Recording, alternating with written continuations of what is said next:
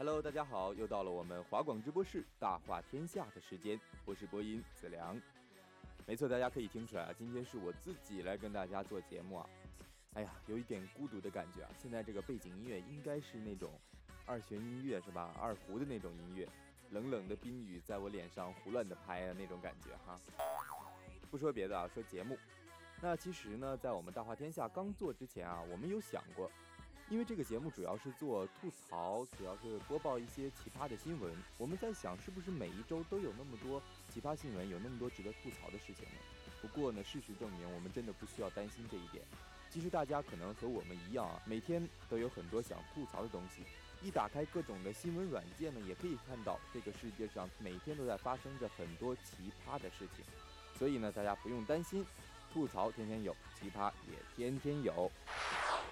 那么大家呢有很多想吐槽的东西呢，也可以告诉我们，这样我们的节目也有更多的素材，更多新奇的、更多贴近大家的素材。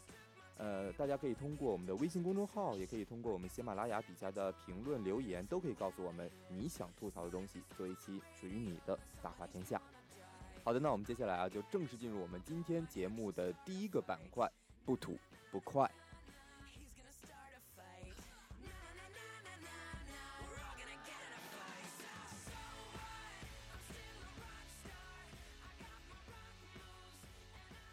好了，那今天想跟大家首先来吐槽的东西呢，是我们今天是周二，可怕的周一已经过去了。刚刚过去那个周末，不知道大家过得怎么样？是不是像小波一样，是一花一世界，一木一浮生，一吃一大碗，一睡一整天呢？不过呢，这个周末仅限于那些没有很多社团活动的人啊，像大一的那些，我想我知道从大一过来嘛，大一很多同学都是周末要比。呃，工作日要比学习日都要忙的。那说到周末呢，大家可以看出来啊，我们这个学期已经过去了很多周末，那意味着什么呢？我们的期末要到了。不过呢，不要担心，今天不是要跟大家说一些呃期末考试的东西，是想说啊，我们这个期末到了就快放假了，就快回家过年了。不过呢，我们一起来看看我们这个假期到底长不长。这里有一份厦门高校的。呃，假期的一个排行榜，我们一起来看一下。我们学校华侨大学按校历来说，一月二十二到二月二十九，三十九天，在厦门高校二零一六寒假排行榜中排行第七，可以说是不是很好的一个排名啊。我们来看排名第一的是厦门软件学院，从一月九日放到二月二十五日，四十八天。那离我们很近的成毅学院和集美大学呢？以四十七天的天数呢，排名并列第二。哎呀，怎么距离这么近？同样是在集美，差距这么大。所以说呢，我们大家可以说这个假期可以说很短，那我们的放假时间很晚。这个学期可以说是超长待机的一个学期，就像加了聚能环一样啊，一期更比三期强。不过呢，不要伤心，虽然我们放假晚，但是我们开学早啊。虽然我们寒假短，但是我们暑假也不长啊，是不是这样说了以后，大家心情就好多了呢？好了，那吐槽了这么让人伤心的我们的放假，那接下来有一件不得不吐槽的东西，就是我们的考试安排。不知道大家有没有觉得，我们学校的考试安排真的是出来的非常晚，呃，可以说是千呼万唤始出来啊。那让我们这些离家非常远、要很早订机票、订车票的同学，可以说是情何以堪啊！那这两天呢，我知道陆陆续续的我们考试安排在出来，有很多学院都已经知道了自己什么时间考试。不过呢，知道了之后，小波我心情反而感觉更加沉重了，非常的纠结。不知道的时候呢，很想知道；知道了又不敢接受这个事实，因为我们学院可以说是放假很晚的，要到二十一号。所以说呢，这些伤心的事我们就不提了，让往事随风吧。我们接下来再看一件吐槽的东西，这个东西啊，是我们大家抬头看，没错，就是我们的主楼。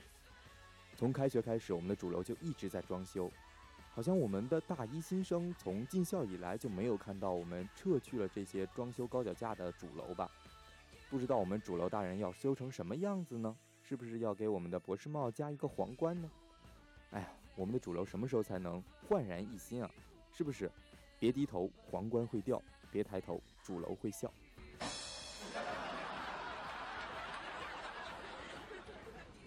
那吐槽完这么多还有一件事不得不吐槽就是我们厦门的天气了。上一周呢我们厦门天气达到了三十二度在十一月份达到三十二度看来今年我们的冬天实在是堪忧啊。厦门非常的傲娇过完立冬直接进入夏天了。呃，我们在网上呢红了一个段子，叫“北上广不相信眼泪，江浙沪不相信邮费，黑吉辽不相信棉被，陕甘宁不相信水费，我们闽粤琼不相信冬天今年能到位。”你有一则新消息，关于厦门第三次入冬失败的通知。尊敬的厦门用户你好，你所在的地区本月第三次入冬失败。本年度入冬时长已经击败全国百分之九十九的城市，很抱歉，我们已打算放弃治疗，请您做好防暑降温的准备。但是小波啊，我还真的忍不住想说，其实厦门还没有入秋，气象入秋的标准是气温要达标，即连续五天的平均气温低于二十二度。此前厦门入秋最迟的记录是两千年创下的。那一年，厦门在十一月十七日达到入秋的气象标准，而显然呢，今年的入秋时间必将刷新纪录。所以，我们现在确实还在夏天。那么，这个热火朝天的天气啊，硬是把我们的同学个个都逼成了段子手。有人说，本来穿七个月的短袖，感觉即将穿八个月，性价比好高哦。毛衣在柜子里哭成狗。还有人说厦门这么大，我想去看看。你带着孜然，我为自己代言。还有人说啊，赶在这种天气里把头发散下来的女生都是真的女汉子。那么有人脱了鞋想体验一下赤脚大仙的感觉，走了几步抬起脚，出现了两个红烧猪蹄。那么还有一个段子啊，就是说女生毕业后要去南方找工作，分别时男生几乎哭出声，问她你什么时候回来？女生说。大约在冬季，于是女生再也没有回来。对不起，入冬失败了。想必大家现在最最最关心的东西就是到底什么时候能降温啊？毕竟冷空气不来便是夏天。那么下周呢，堪称是一个寒潮周，届时呢，强冷空气分两批南下，全国剧烈降温，所以就是下周要降温了。不过呢。大家知道啊，大家懂得，天气预报嘛，后期调整的可能性还是很大的。不过梦想还是要有的，万一冬天就到了呢？好了，我们今天吐槽了这么多东西，马上呢进入我们下一个板块——奇葩天下事。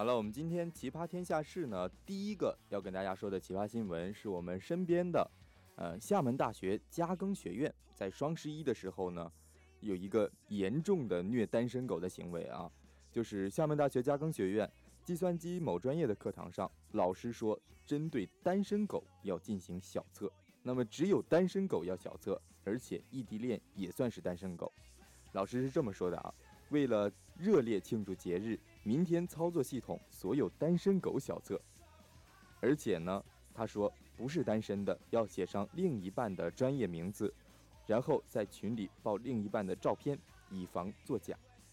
我们来看啊，他们这个题目真的是老师上呃在电脑上打出来，单身狗请完成以下题目，然后是一堆呃有关于操作系统电脑的题目。然后还有一句话是：有另一半的同学在学业指导群里对你另一半发一句话，格式为某某专业的某某某，我爱你。如果是虚假信息，本次小测零分，不得冒充单身狗。真的是魔法物理双重暴击啊！简直了，我都要报警了，这个太虐狗了。还有一件事是，成都高校双十一包裹堆成山。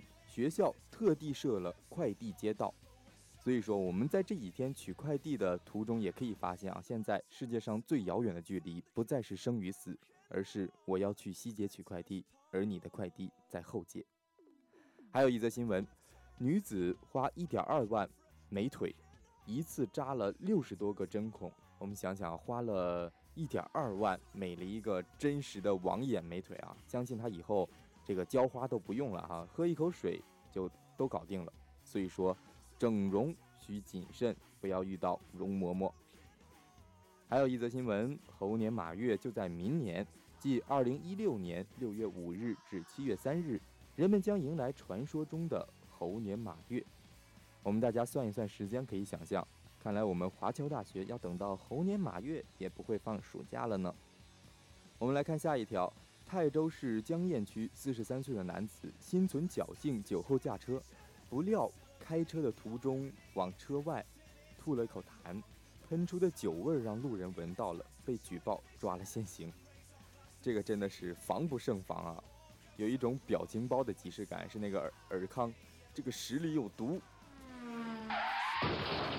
那接下来这则新闻是十一月十八日中午，河南一名女子坐在四楼的窗户外，情绪激动的要跳楼，消防官兵赶紧赶到实施救援，僵持了一个多小时，女子终于被救下。据邻居称，女子与丈夫吵架才致她情绪失常，而吵架的原因竟然是丈夫午饭想吃米，妻子执意吃面条。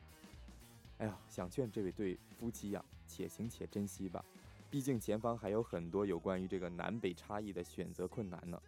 给你们一个贴心的建议，要想今后日子过得好，别吃米面、粽子、汤圆、豆腐脑。我们再来看最后一则新闻：厦门大学开设了爬树课。一二年，厦门大学引进了攀树课程，那么。呃，参加这一运动项目培训的学生越来越多，累计已经达到了三百多人。近日，厦大举行了第二届攀树比赛，在参赛的队员中呢，女生人数首次超过了男生，连成绩都打破了去年香港国际攀树锦标赛的最好记录。现在这个校选修啊，真的是什么样的什么样的课程都有，让我们全面的发展，是不是？我们看这个攀树课，是厦大一二年开设。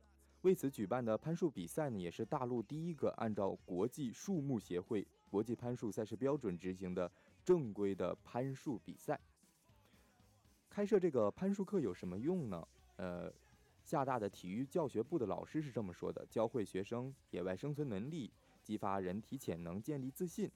还有一个比较重要的东西啊，就是经过几年的发展，他们发现学好攀树，今后。还可以考取攀树师、树艺师等专业证书，这些高薪职业目前很稀缺，收入以日薪计算，在香港这样的职业一天能有六千港元的收入，真的是非常震惊啊！看来我们花了几千年从猴子变到了人类，现在呢反而猴子的职业更挣钱了哈。好了，那今天跟大家说这么多奇葩新闻啊，接下来就赶紧进入我们今天的第三个板块——大话小剧场。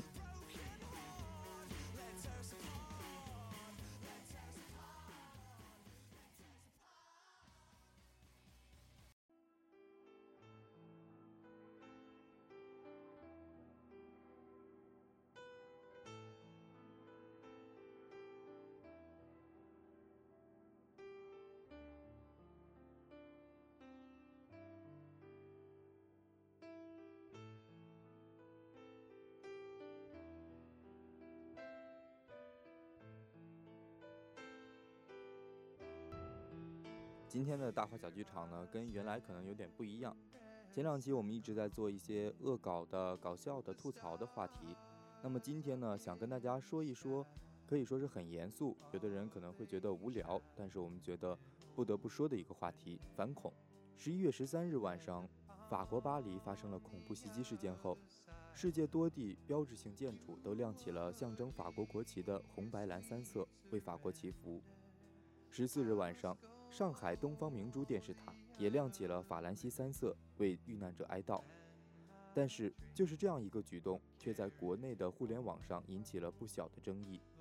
有为数不少的网友质疑亮灯，理由却是中国爆恐时，法国亮灯了吗？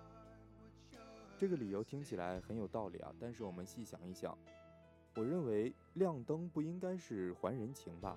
也不应该是投之以桃报之以李。亮灯应该是一个国家、一个地区和我们的民众态度的表达，传递着对生命的尊重、对暴恐的谴责和对受害国家和人民的支持。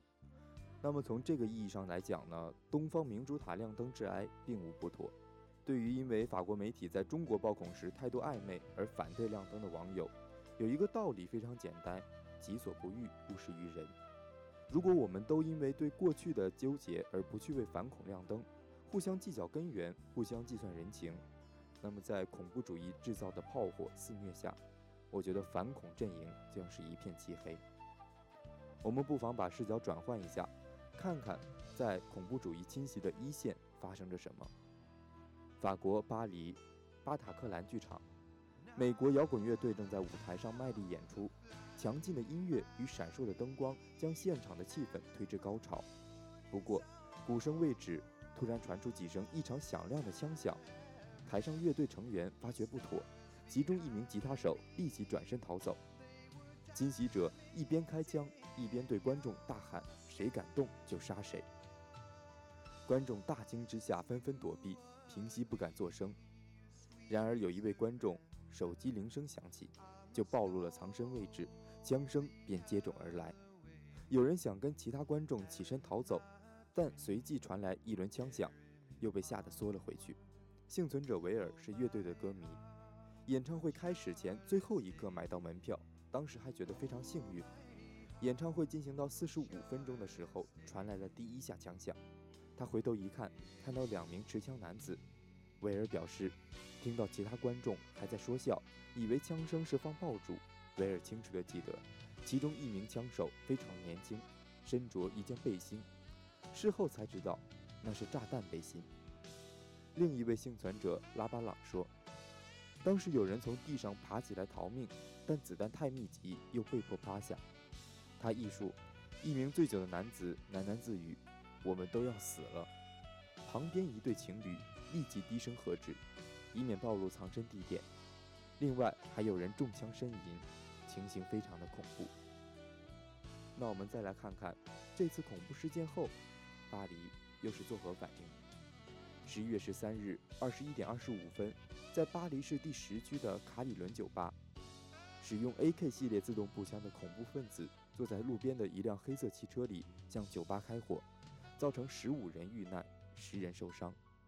十五日，酒吧窗户玻璃上有子弹射击留下的弹孔里，被前来悼念的巴黎市民插入了鲜花。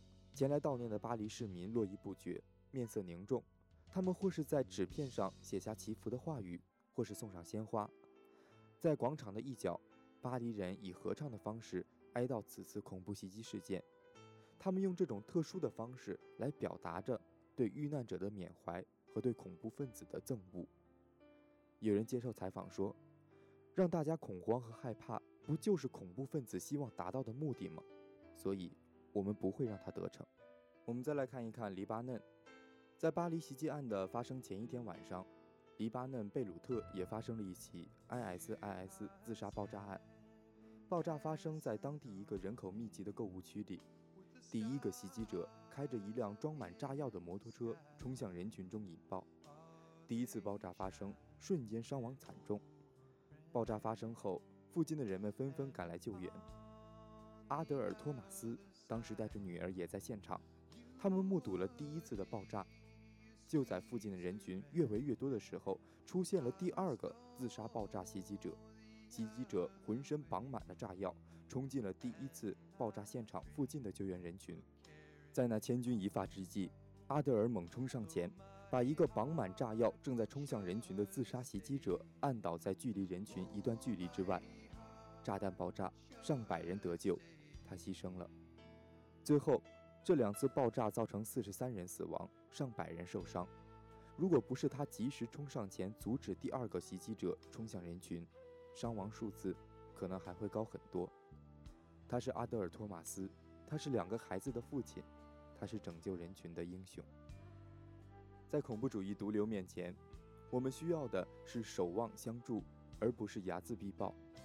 中法都曾遭过暴恐事件，将心比心，如果在一方受苦之时，连亮灯这样一个小小的善举尚且不愿给对方，既失气度，也不符合道义。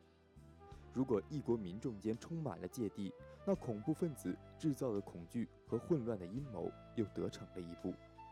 对彼此的残忍，就是对恐怖主义的仁慈。现在有很多国家都已经加入了打击 ISIS 的队伍。也许对待恐怖分子的方式，应该如普京所说的：“是否原谅他们是上帝的事情，而我们的任务是送他们去见上帝。”在这里，我们向那些站在反恐一线的战士们致敬，是他们在守卫着我们头顶共同的蓝天。请抛弃成见，因为反恐是人类共同的主题。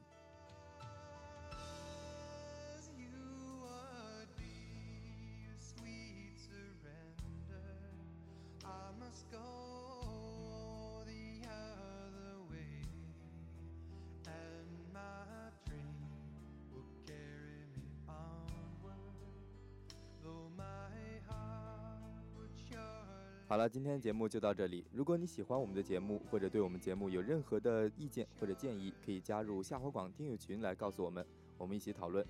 那我们听友群的 QQ 群号码是二三二四幺四五六五二三二四幺四五六五。